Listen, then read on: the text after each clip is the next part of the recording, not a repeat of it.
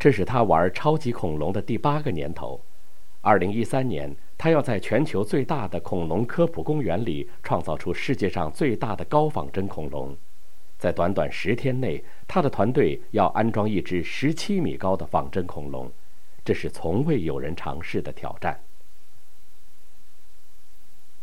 美国辛辛那提市有一座全球最大的仿真恐龙公园，一只只巨大的恐龙在公园的树林里时隐时现。这些高仿真恐龙全都属于一个名叫鲍道平的超级恐龙玩家。他的恐龙体积庞大，其尺寸、动作、声音和外形都经过恐龙研究专家严谨的考证。到目前为止，报道平已拥有六百多条这样的恐龙。二零一三年四月八日，超级恐龙玩家和他的团队要刷新一项世界纪录，他们要在辛辛那提组装一只全世界最大的高仿真恐龙。这只恐龙的原型是2011年在美国新发现的波塞冬龙。波塞冬龙是生活在白垩纪的食草类恐龙，它身高17米，长35米，是目前已知的世界上最高的恐龙。制作和安装这只超级大恐龙是一项前所未有的挑战。报道平首先要解决的问题是谁能制造出如此庞大的恐龙？四个月前，报道平把制作波塞冬龙的任务带到中国一个名叫自贡的地方。四川省自贡市是闻名世界的恐龙之乡，在这里，以恐龙为主题的彩灯是每年自贡春节灯会必有的压轴大戏。这里的彩灯技师们对各种恐龙的造型早已烂熟于心。来自日本、中国台湾等地的电动恐龙制造商经常找这些手工艺技师们加工恐龙的外壳。自贡也逐渐演变成为全球最大的高仿真恐龙生产基地。超级恐龙玩家报道平所拥有的六百多条恐龙，几乎全都诞生在这里。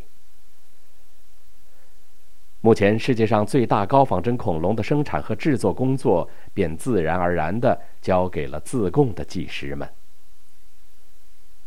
解决了波塞冬龙超长脖子的运动问题后，工程师们又遇到一个大难题：波塞冬龙身高高达十七米，可自贡的厂房高度只有十一米，这只超级恐龙的安装调试工作只好挪到室外进行。波塞冬龙表皮纹路的加工，全都是由技师们用手工烙铁精雕细刻出来的。手工烙纹路在技术上没有难度，但波塞冬龙的体表面积实在太大了，以至于加工起来费时费工。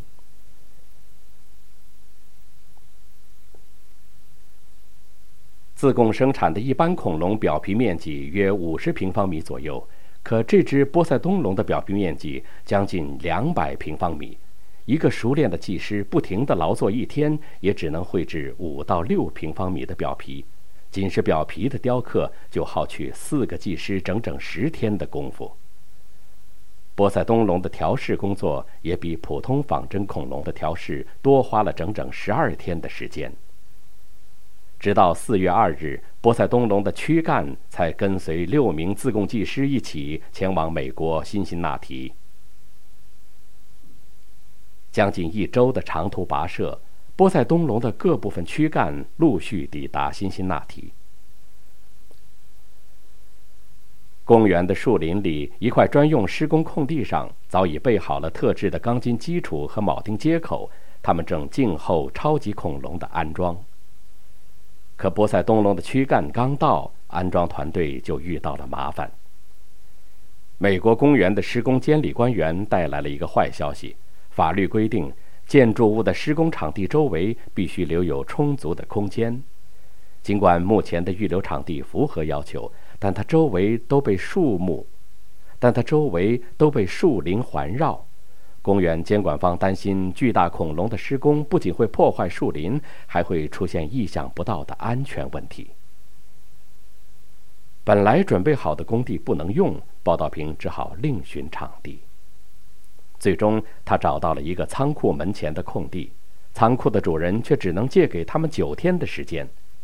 九天内，这个团队必须完成全球最大高仿真恐龙的安装，一分钟都不能耽误。组装工作马上启动。高达十七米的波塞冬龙将像一座小山一样立在这片空地上。这样一个庞然大物必须安装在牢固的地基上。组装团队首先要在新找的空地上打上巨大的铆钉接口，把恐龙腿牢牢固定住。然而，这块仓库的空地有一个致命的问题，那就是不能往地下打铆钉。美国法律规定，除特别批准外，公园土地往下挖掘的深度不得超过十五厘米。报道平和施工人员反复研究，最终想出了解决之道。他们用只有五十厘米高的短腿替代五米多高的原装恐龙腿，这样。既可以降低恐龙的重心，也可以减少总体的重量。此外，他们还用五个大水泥墩作为配重，连接在恐龙身躯的钢架上，防止恐龙晃动。在这片临时租用的场地里，来自中国和加拿大的施工人员开始了波塞冬龙的组装。两天的时间内，一个个巨大的零部件逐渐拼接成恐龙庞大的身躯。超级大恐龙的轮廓越来越清晰了。组装工作进入最关键的时刻，这时施工工地上又出现问题。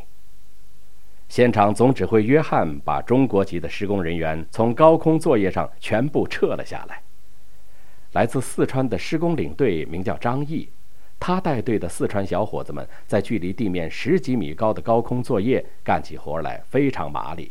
可他们忽视了一个安全细节：高空作业必须的装备，四川小伙子们都一一穿戴好了，但为了省事儿，他们把安全带随便挂在身上，没有遵照安全规范操作。报道平把安全带系在水桶上，然后把安全带的挂钩勾在一根横梁上。这根横梁的高度跟人的身高相当。报道瓶一松手，水桶便狠狠地摔到了地上。正确的挂钩方式是把挂钩挂在高于头顶的横梁上。张毅和其他施工人员看得心服口服，他们跟在约翰的后面，虚心模仿。施工人员安全地穿梭在恐龙的腹部和颈部，很快，恐龙骨架就搭好了。接下的工序便是给恐龙蒙皮。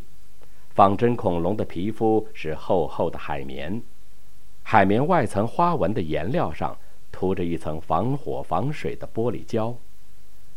施工人员把这些外皮一块一块的拼接起来，一切工作井井有序。清晨，美国公园的施工监理官员又带来一个坏消息。他接到了气象台发出的风暴预警，一旦暴风雨来袭，所有工作都必须停止。如果不能在暴风雨到来之前做好防水措施，大量雨水灌进恐龙身体里，厚厚的海绵就会吸收大量水分，这只恐龙的重量将增加五到六吨，恐龙的临时矮腿和几个水泥墩将无法承受这些新增的重量。好不容易组装起来的恐龙将面临倒塌的危险，后果不堪设想。只有把防水的玻璃胶外皮缝上，才能保住这只恐龙。现场的技师们一定要赶在暴风雨来临之前把恐龙的外皮缝制好。风暴的云团正向辛辛那提急速袭来，所剩的时间不多了。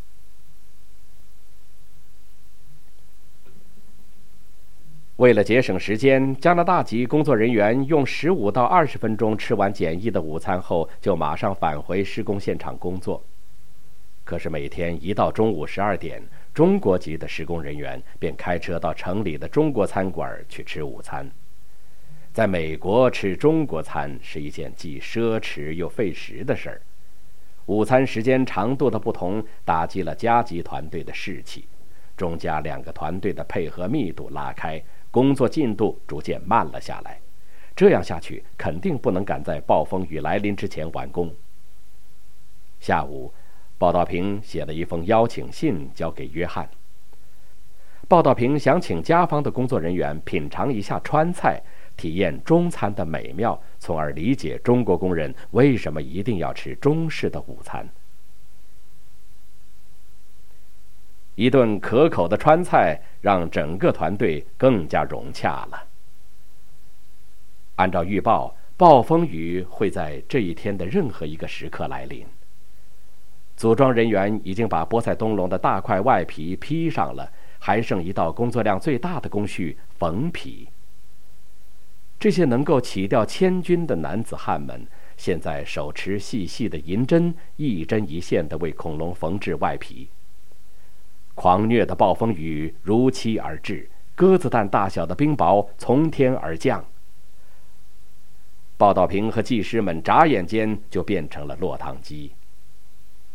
但是他们在与风暴的竞赛中赢得了先机。来自中国的世界头号高仿真恐龙经受住了北美暴风雨的考验。暴风雨过后的清晨。报道平像往常一样背着相机来到工地，他一边检查现场一边拍照。报道平毕业于加拿大艾米丽卡尔艺术设计学院，主攻影视专业。在校期间，他就成为首位为英国前首相丘吉尔家族拍摄的华人摄影师。报道平进入恐龙展览行业，也得益于他的视觉艺术修养。当时，报道平直觉地觉得，如果在展览中有逼真的恐龙形象的话，将会吸引更多的观众。于是，他就请人制作了两只高仿真恐龙。会动的恐龙出现在骨架和化石之间，使得整个恐龙展圆满成功。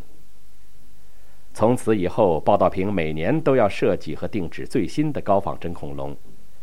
他还经常用他的相机记录下每一只高仿真恐龙诞生的宝贵瞬间。四月十五日，临时租用的空地再过两天就要到期了。报道平必须在这两天内把已经组装好的波塞冬龙运送到公园里预留的展览地点。运输这个庞然大物，绝不能掉以轻心。报道屏特别邀请了美国超大物件起重技术工程师，并租用了专用机械。可这只波塞冬龙实在太庞大了，美国的吊装技师们建议把恐龙拆分了之后再运输。加拿大工程师认为有百分之九十九的把握可以整体吊装这只恐龙，但仅有的百分之一的不确定性，还是无法让报道屏放心。为了确保安全，报道瓶决定拆装波塞冬龙。技师们只好把组装调试好的恐龙拆分成三个部分，再运到展出地点。短短的一百多米的距离，足足花了两天的时间才走完。超级恐龙玩家团队终于在规定的时限内完成了波塞冬龙的运输工作。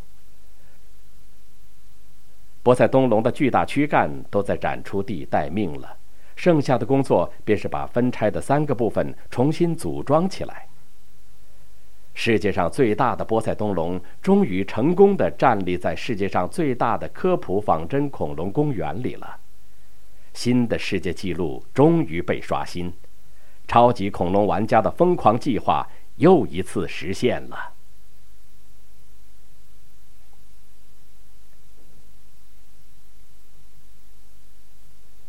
打破最大高仿真恐龙的世界纪录后，超级恐龙玩家团队意犹未尽。不久，报道屏就宣布要设计制作世界上最小的高仿真窃蛋龙。可谁都没有想到，制作这只体型微小的恐龙所遇到的困难，竟要比制作巨型恐龙的困难还要大。